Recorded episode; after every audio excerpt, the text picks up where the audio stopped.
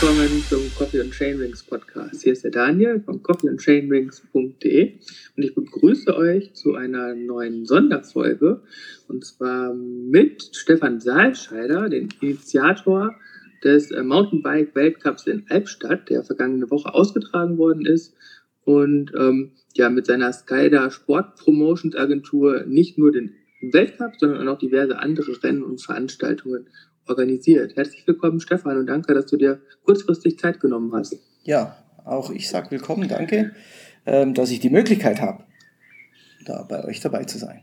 Ja, es ist ein Geben und Nehmen, wie immer.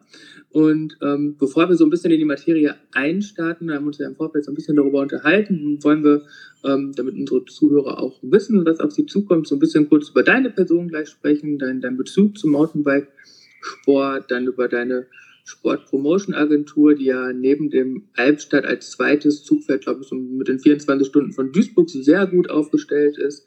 Und dann wollen wir natürlich in die Materie Mountainbike-Weltcup eintauchen und so ein bisschen aus der Hinterrücksperspektive und das Ganze mal anschauen, was da so an Organisation auf dich und deine Crew zugekommen ist und zukommen wird. Ja, Stefan, vielleicht fängst du einfach mal an. Wer bist du?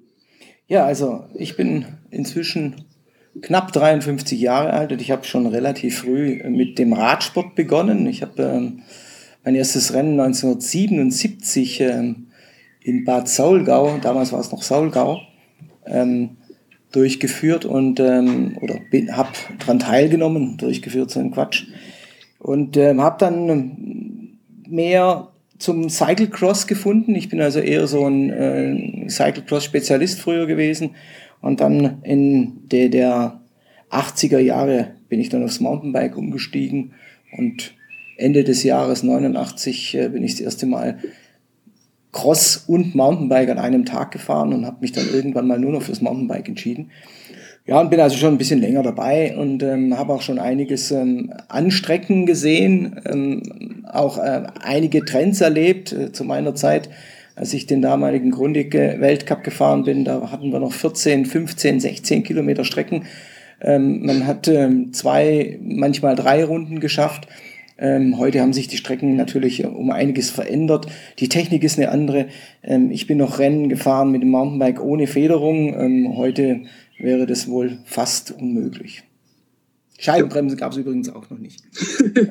nicht ja, wirklich. Und, äh, ich habe dann ja. irgendwann mal angefangen, so bei uns ehrenamtlich im Verein was zu machen. Äh, dann irgendwann äh, beim Albstadt Bike Marathon, der ja sehr bekannt ist, war da im Organisationskomitee.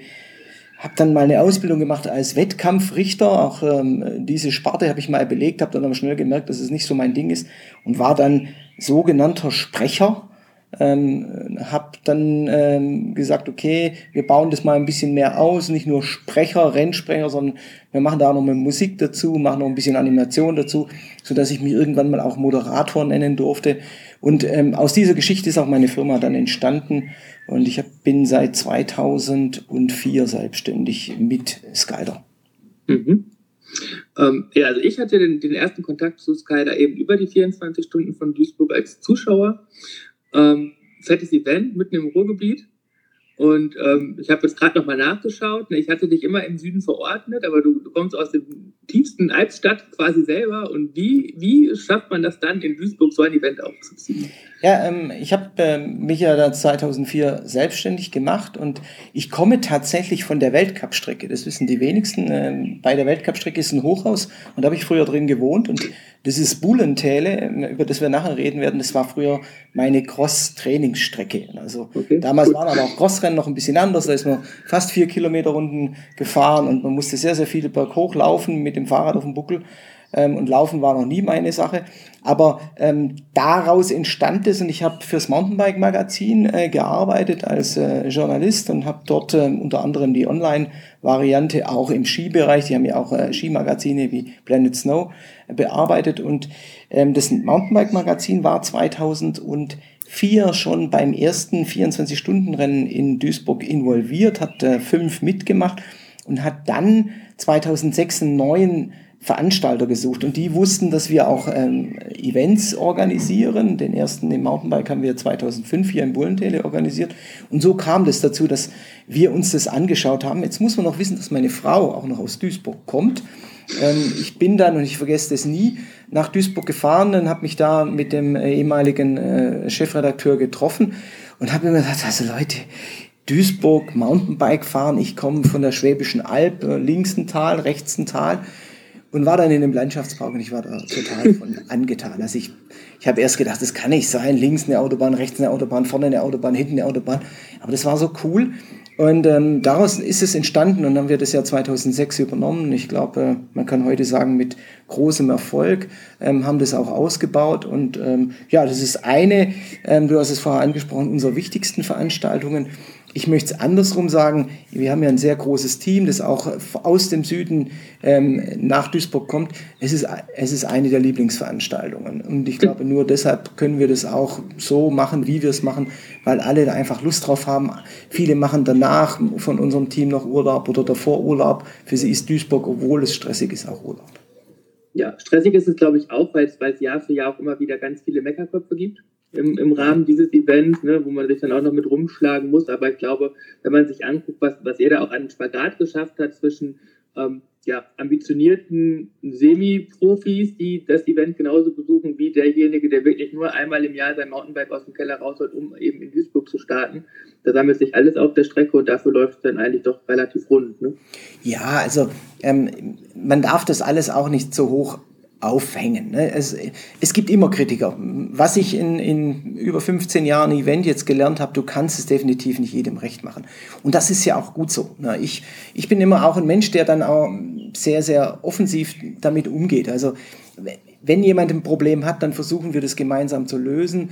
Ähm, aber was natürlich nicht geht, ist, wenn schon jemand brüllend auf dich zukommt, ohne dass er vielleicht vorher so höflich und sagt, hallo, sagt, ähm, ja, dann habe ich dann schon auch ein bisschen ein Problem. Ich kann dann, ähm, ich kann dann auch brüllen. Aber faktisch ist es so, ich, ich kann es nicht jedem recht machen.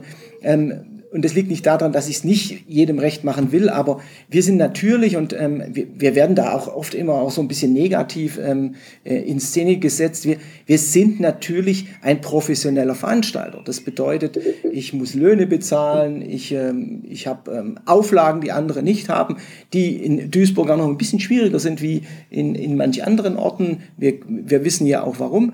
Und das ist auch gut so. Aber es ist natürlich auch so, dass wir damit Gewinn machen wollen. Wir haben eine Veranstaltung und wir bieten den Teilnehmern was und ähm, man, man tut immer so, als wenn wir nicht sagen dürfen, dass wir da auch was dran verdienen wollen und müssen. Ähm, es, ist, es ist auch so, wenn du zum Bäcker gehst, ich meine, der Bäcker möchte auch was verdienen, er macht das nicht zum Spaß. Ja. Ich mache das ganz, ganz arg auch zum Spaß, weil mir das Spaß macht und weil ich aus dieser Szene komme und weil mir da sehr viel dran liegt. Aber ich mache es natürlich als, als professioneller Veranstalter auch, um Geld zu verdienen. So. Und ich muss mich dafür nicht schämen. Manche denken das, ich tue das nicht. Und gerade auch in, in Duisburg finde ich, ne, was du da also aus den Gegebenheiten gemacht hast, das ist erstmal, das verdient große Anerkennung.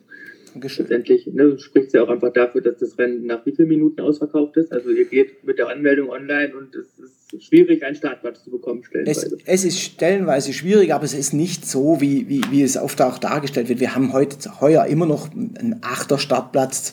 Äh, es gibt auch noch vielleicht einen vierer Startplatz. Ich weiß es gar nicht auswendig, aber es gibt schon auch noch Startplätze. Es gab schon Zeiten, wo alles ausverkauft war. Die, wir wissen alle, die Zeiten sind auch nicht mehr da und ähm, das ist auch nicht schlimm. Ja, umso weniger ähm, oder wir haben jetzt weniger Teilnehmer, dadurch wird das alles auch ein bisschen entspannter. Das große Problem, das wir in Duisburg immer hatten, ist, dass die Anzahl derer, die wir teilnehmen lassen können, einfach begrenzt war. Und viele wollten das auch mal sehen und dadurch ist natürlich alles auch ein bisschen schwieriger geworden. Und ähm, wenn's nach, wenn es um den Gewinn gegangen wäre, hätten wir 3000 Fahrer nehmen können zu, äh, zu, zu Zeiten vor drei, vier, fünf Jahren. Das ist jetzt auch nicht mehr ähm, so. Und ich sage mal, dieser Kessel, der hat sich jetzt, ich sage mal, ins Positive gewendet, auch für uns, auch wenn es letztendlich dann weniger Teilnehmer sind. Äh, wir, glaube ich, können auch weiter an der Qualität arbeiten. Und es ist halt auch immer wieder ein Erlebnis auch für, für Fahrer. Ich bin ja auch selber manchmal mitgefahren. Wir haben dann manchmal so ein ähm, ähm, äh, Team auch, ein eigenes Team, das dann mitfährt. Es ist einfach eine coole Geschichte und mir gefällt es auch da. Und ich, ich hoffe, wir können das noch ganz, ganz viele Jahre machen. Ja, das wünsche ich dir und deiner Crew und uns allen, weil das ist halt echt einfach ein tolles Event. Aber dafür sind wir nicht hier, sondern wir sind hier wegen dem professionellsten Event in eurem Repertoire, dem Weltcup in Albstadt. Einziger in Deutschland ausgetragener Mountainbike-Weltcup. Ähm, ja, erzähl mal, wie es dazu gekommen ist. Also wir haben 2005 oder ich muss es anders sagen, ich war 2004 bei den deutschen Meisterschaften im olympischen Cross Country. Ähm, ich, hatte, ich war ja auch mal Teammanager vom Focus äh, Race Division Team und aufgrund dieser Tätigkeit war ich bei diesen deutschen Meisterschaften und da hatten wir, ich sage mal, 500 Zuschauer. Und ich weiß noch genau, der damalige Chef vom Team Mobile Team, der Herr Stermann, kam zu mir und gesagt, siehst du, das ist das Problem. Wir haben zwar eine coole Sportart Cross Country, aber wir haben keine Zuschauer. 500 Leute, das ist medial in Deutschland schlecht. Wir haben dann äh, den Zuschlag oder der Verein, mein Verein hat damals 2005 den Zuschlag bekommen. Das hat sich dann relativ gut oder zeitnah, es war relativ zeitnah zu dem Zeitpunkt, als ich mich selbstständig gemacht habe und haben gesagt, okay, wir probieren das mal mit dieser deutschen Meisterschaft und versuchen natürlich eine mega Promotion drumherum zu machen. Das heißt, dass wir viele, viele Zuschauer hatten. Wir haben dann einen Radiosender, ähm, den ich jetzt nicht näher bezeichnen will, ins Boot geholt, der eher die ältere Generation anspricht. Ne? Humtata, Humtata. Weil ich einen Bekannten hatte, der hier der, der Reporter war und der gesagt hat, okay, wir probieren das mal. Und ähm, wenn man jetzt mal Bilder sieht von damals und Bilder äh, sieht von heute, dann sieht man auch sehr, sehr viele ältere Menschen, die sich das angetan haben, in dieses Bullentele zu kommen. Und ähm, wir haben dann ein Jahr später knapp 10.000 Zuschauer gehabt über die Tage. Das war dann buff. Und alle haben gesagt, wie, wir Mountainbikes sind doch eigentlich so hm, drei, vier, fünf, auch mal 1000 Zuschauer. Ähm, aber ähm, dieser Hype kam dann im Prinzip mit dieser ersten Veranstaltung. Das hat sich dann weiter äh, entwickelt mit einem internationalen Rennen, einem HC-Rennen, das ist so die höchste internationale Kategorie. Und im September 2012 wir mussten damals ausnahmsweise den Event von Mai auf September legen, ähm, wegen den Olympischen Spielen. Nach den Olympischen Spielen kam ähm, dann ähm, der Vizepräsident vom Bund Deutscher Radfahrt, Udo Sprenger, auf uns zu und sagt, hier, ähm, der Weltcup soll nach Offenburg wieder in, in ähm, Willingen stattfinden.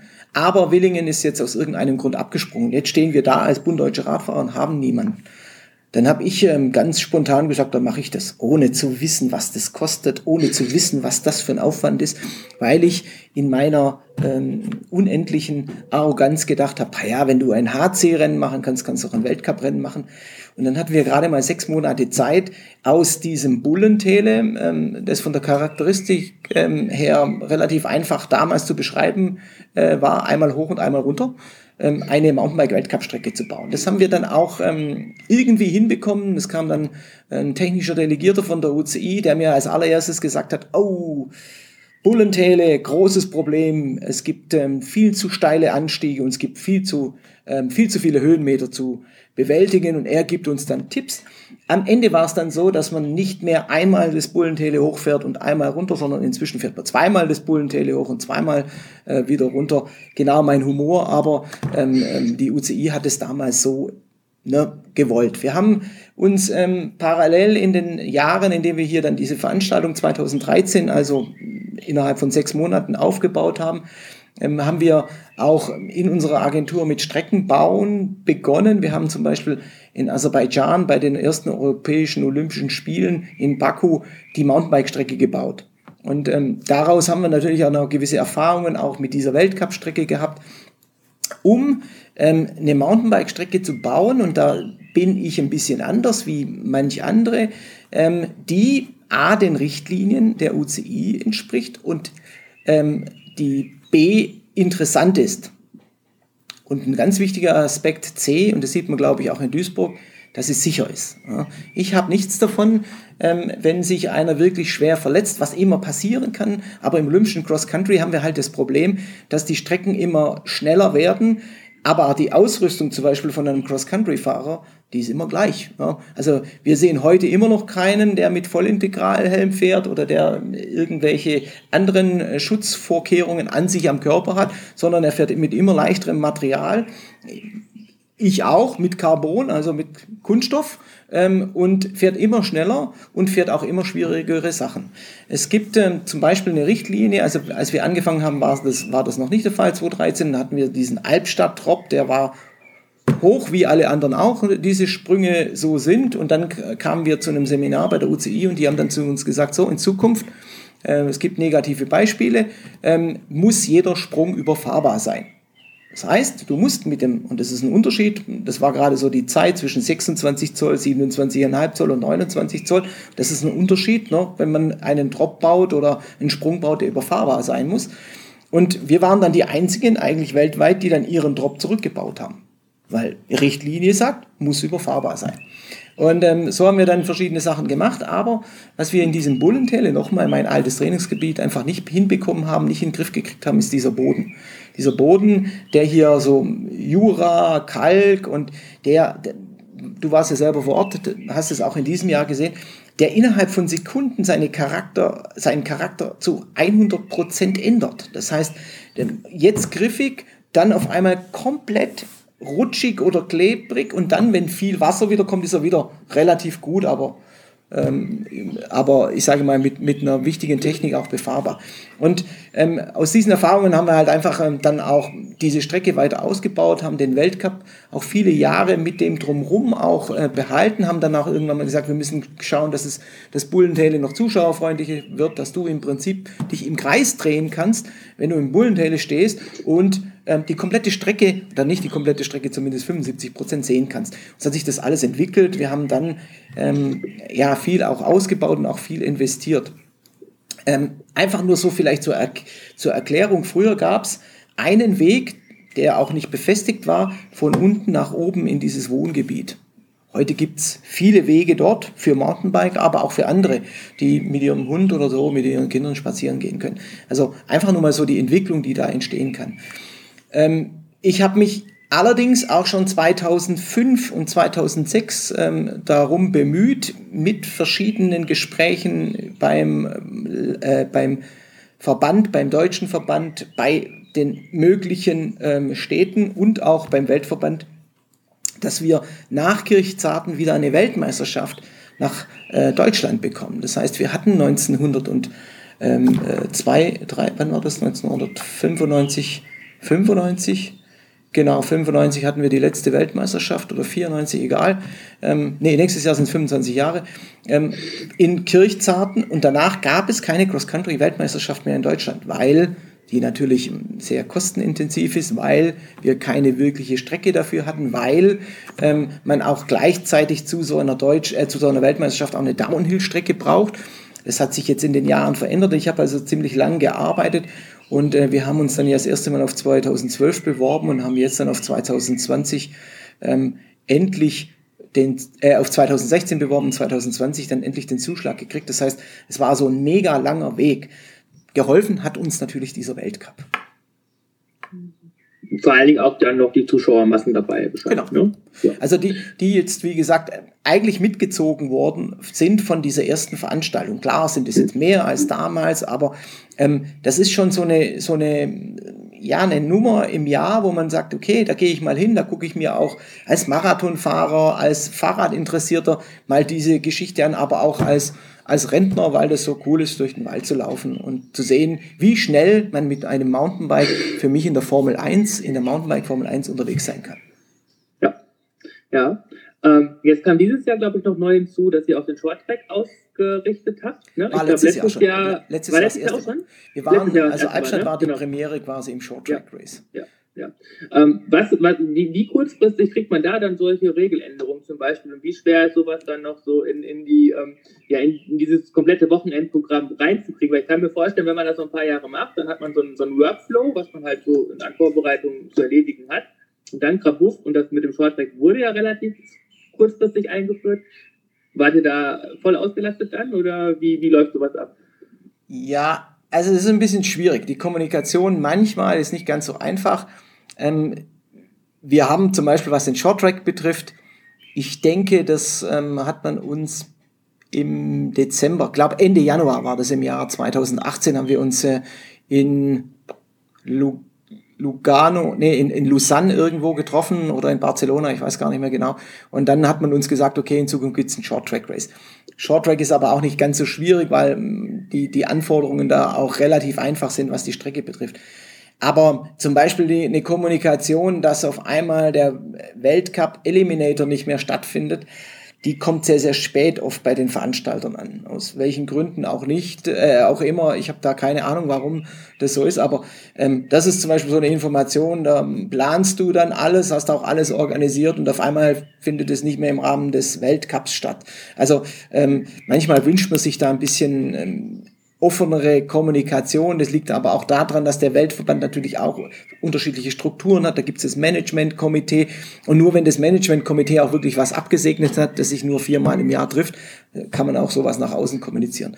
Also beim Shorttrack war es auch sehr kurz, ähm, aber nicht schlimm. Für uns ja auch ähm, eigentlich was Positives weil wir hatten das ja, was wir heute Short Track Race nennen, das hatte man in Deutschland, in Baden-Württemberg ja schon vor 15 Jahren. Ähm, das hat St. Mergen quasi erfunden mit ihrem äh, Rothaus-Zäpfle Cup. Das war genau die ähnliche Variante. Oder ähm, im Rahmen der ähm, äh, eines amerikanischen Rennens gab sowas ähnliches schon Cactus Cup. Also das ist jetzt nichts nicht ganz Neues. Das hat uns jetzt nicht wirklich vor einer vor eine große Herausforderung gestellt.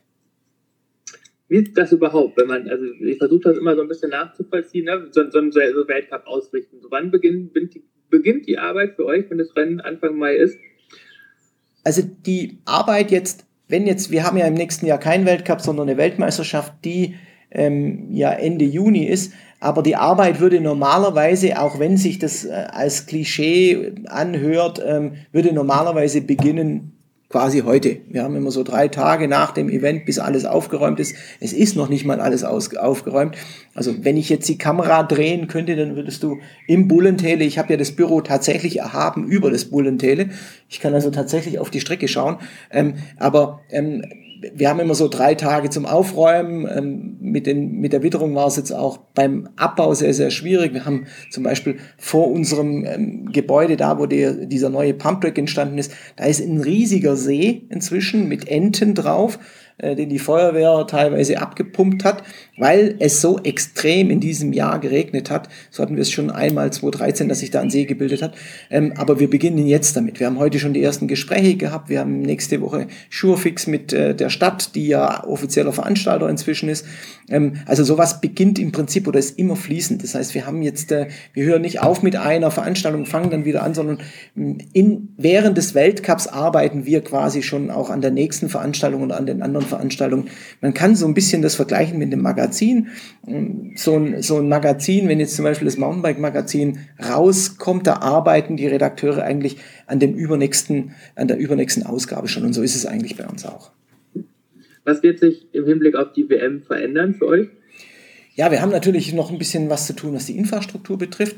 Ähm, es gab ja auch diese Diskussion bezüglich der Strecke. Ähm, wir haben ähm, ja da auch viel auf die Mütze gekriegt ähm, im Vorfeld, weil. Ah, das würde ich ähm, ganz gerne, äh, da, da würde ich intervenieren. Also ich finde, da muss man ein, eine Trennstrick ziehen zwischen internationalen und nationalen Publikum, weil ich habe mit ziemlich vielen deutschen Fahrern gesprochen die alle sich sehr positiv zur Strecke geäußert haben. Und was ich so an Kritik gelesen habe, kam eigentlich nur von internationalen Fahrern. Das fand ich auch sehr ähm, interessant.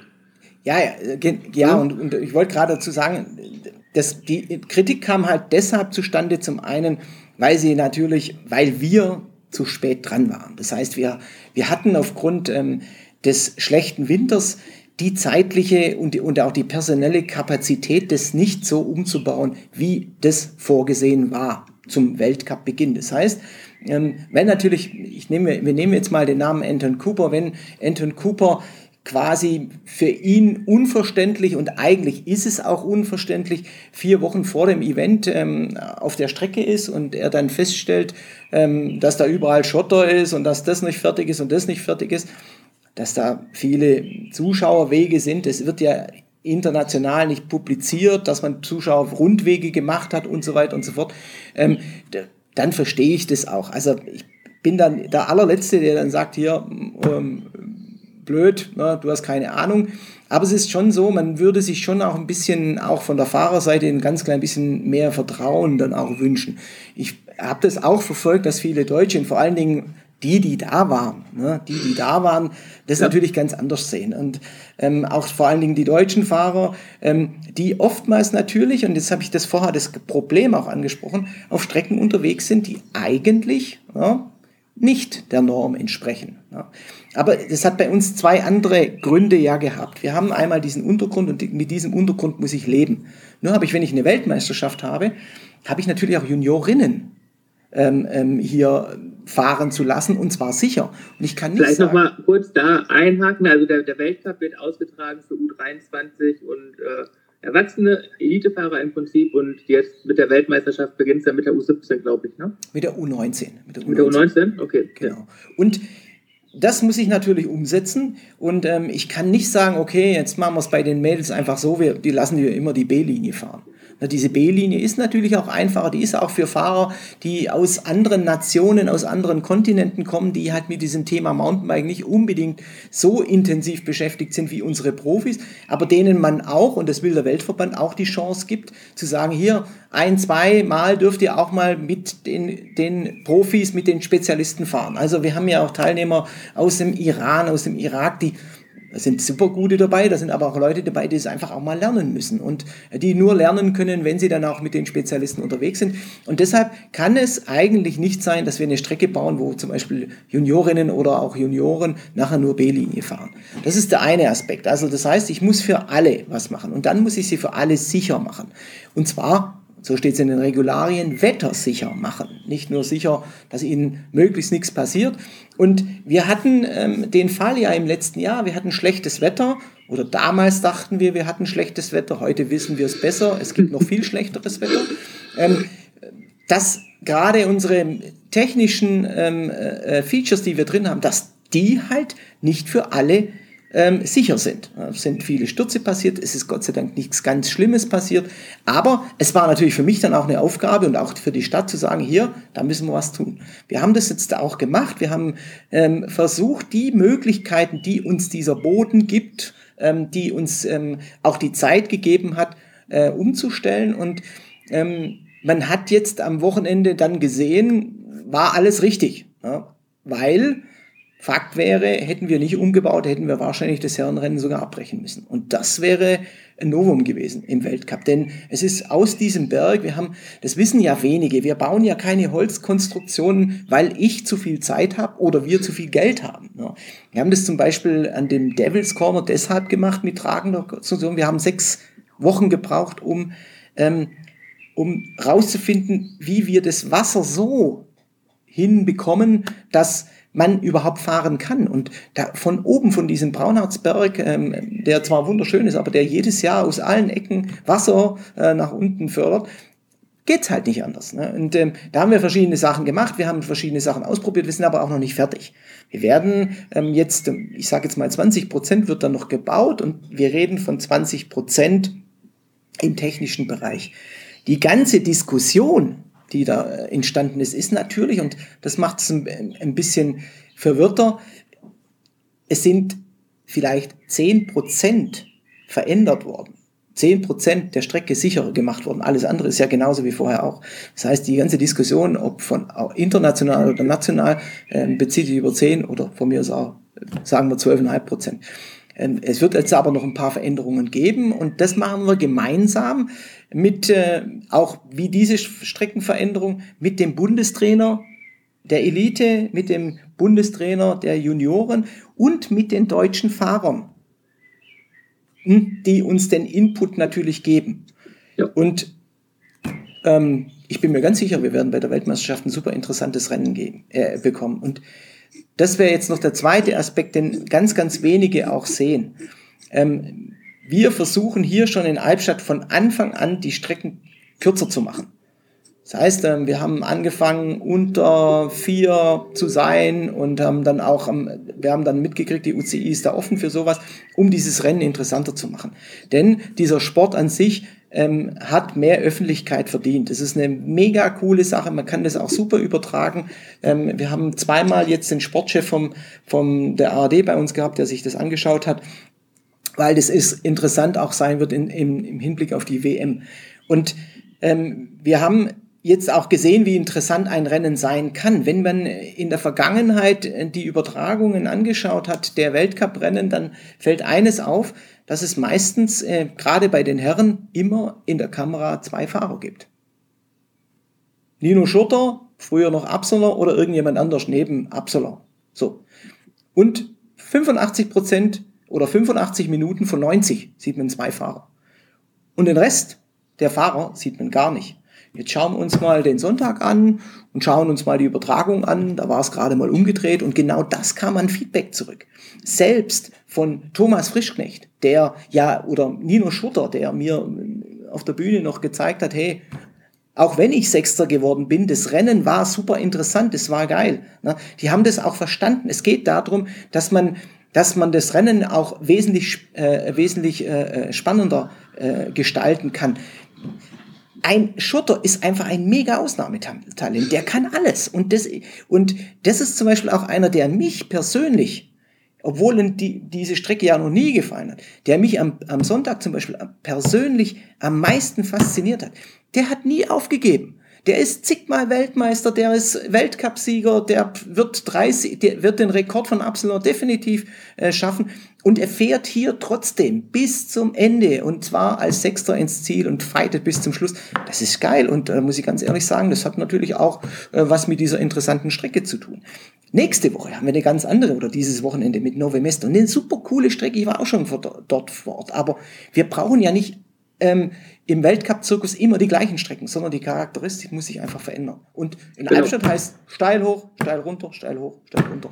Und immer spannende Rennen, ne? auch wenn du jetzt sagst, letztes Jahr, das war alles nass und rutschend und so, aber auch da das Frauenrennen. Ich glaube, wir haben äh, mit Elisabeth Brandau sowas von mitgelitten, letztes Jahr noch mehr als dieses Jahr und es war so ein, ein spannendes Rennen, das hat auch schon Spaß gemacht beim Zugucken und die, die Veränderungen, die du angesprochen hast, ähm, ist ja unter anderem, glaube ich, der Drop, ne, wo es letztes Jahr eine A- und B-Linie gab, wo Elisabeth genau. ja immer die B-Linie gefahren ist und die anderen Frauen dann die A-Linie und dann war es unten zu weit, genau. weil es nicht anders ging. Und an dem Drop, finde ich, ist einfach super deutlich geworden, was ihr für eine gute Arbeit geleistet habt, weil da, da ist nichts passiert, glaube ich. Also zumindest über äh, Red Bull TV konnte man da nichts sehen. Ähm, es sind, glaube ich, auch keine großen Stürze in diesem Jahr passiert. Ich glaube, zwei Fahrerinnen sind an der Rampe äh, im Devils Corner abgestürzt, aber ich glaube, beim einen war es zumindest ein Fahrfehler, wenn äh, ich das richtig gesehen habe, bei Anne Tauber, weil die sehr weit über dem Rad schon auf der rechten Seite hing. Ähm, das, das, kann, das, das kann man halt nicht als Streckenbauer berücksichtigen, weil dafür ist es halt einfach ein technischer Sport. Und, ähm, aber selbst dann ist es ja nichts passiert. Das ist ja das Positive daran. Also scheint das Sicherheitskonzept ja aufgegangen zu sein. Und ähm, das bestätigt ja einfach nur das, was du gerade gesagt hast. Ja, weißt du, auch gerade bei diesen beiden Stürzen, Anne Tauber und Kate Courtney ist dort auch gestürzt. Ich, ich moderiere ja in dem oberen Bereich dann auch und ich sehe das ja auch. Und das ist jetzt aber nicht so, wie manche Leute denken, na jetzt hat er das fertig gebaut, jetzt sind da zwei gestürzt von, von, von 15, jetzt muss man sich das nicht anschauen. Das wird natürlich analysiert, das wird jetzt angeschaut, weil ähm, ich möchte das ist meine persönliche Meinung. Ich möchte nicht, dass ein Rennen entschieden wird, weil einer auf die Nase fällt. Äh, wir haben auch einen, Sturz gehabt, zum Beispiel von Lars Forster, der hat einfach auch ein bisschen Pech gehabt. Und der ist ja auch an der Stelle gestürzt, wo man sagt, okay, da hat man früher nie, ist man nie gestürzt. Dann, dann kamen schon wieder so diese Hinweise, ja, man kann ja auch keine Betonpfosten und die Pfosten sind zu eng und, und. Also mal an die Welt nach draußen. Das sind PVC-Kunststoffpfosten. Die sind besser wie alle Holzpfosten. Die sind abgenommen. Die sind zu hundertfach von uns beschafft worden. Und die sind natürlich genau gleich wie alle anderen, wie in den Jahren zuvor, auch in irgendeiner Art und Weise ähm, äh, dort ähm, gebaut worden. Das haben sie alles gemacht. Und der Lars Forster hat einfach Pech gehabt und ist dann halt ähm, auf so ein Ding gestürzt und hat sich da, glaube ich, auch ein bisschen wehgetan. Ähm, aber ähm, mal, ich gucke mir das ja an und die Frauen hatten zum Beispiel äh, es viel schwieriger wie die Männer, obwohl es bei den Männern ganz, ganz extrem ja äh, gegossen hat. Die waren so in dieser Phase, es ist trocken und es wird nass. Das bedeutet im Bullentäler, auf den Passagen, auf denen wir nichts gemacht haben, da wird dieser Lehm so schmutzig, so dreckig, der Reifen geht so zu, dass so eine Passage natürlich von Holz dann wieder runter, wieder auf Holz, dass das dann auch rutschig sein kann. Im Prinzip, ja. Aber ähm, sowas passiert, kann passieren, ja. äh, aber wir schauen uns das ganz genau an. Aber du hast recht gehabt, an allen Passagen, an denen wir gearbeitet haben, ist nichts passiert. Und ja. das war für mich dann schon mal gut. Ja, ja ich äh, glaube, wir kommen langsam zum Ende. Ähm, ja, ich, ich freue mich auf die WM 2020. Ich weiß, dass sich ganz viele deutsche Fahrer darauf freuen und ähm, auch die Zuschauer, weil das macht einfach auch Spaß zuzugucken. Ich bedanke mich bei dir, Stefan, dass du so kurzfristig, ich habe dich ja, glaube ich, am Tag vor dem Weltcup noch angeschrieben und gebeten, mit, mit dir ein Interview führen zu dürfen, weil das mir mit der Kritik auch ein bisschen zu, ja, ich finde sowas immer schade, wenn, wenn dann halt so die Kritik über dem Event steht, was, was eigentlich erstmal was total Positives für unseren Sport ist. Und ähm, ja, schön, dass du die Zeit genommen hast und auch so ausführlich berichtet hast. Ich wünsche dir für dieses Jahr und nächstes Jahr alles Gute. Und vielleicht hören wir uns dann nach der WM nochmal und dann berichtest du uns, wie so eine WM ausgerichtet wird aus deutscher Perspektive. Vielen Dank, vielen Dank auch, dass ich die Möglichkeit habe. Vielen Dank, dass es euch gibt, dass ihr auch so äh, ja die Sache mal von der anderen Seite beleuchtet und auch vor allen Dingen die Hauptpersonen fragt, warum was so ist, wie es ist. Dankeschön. Ich freue mich auf die ja. WM. Ja, Stefan, alles Gute. Mach's gut. Tschüss. Ciao.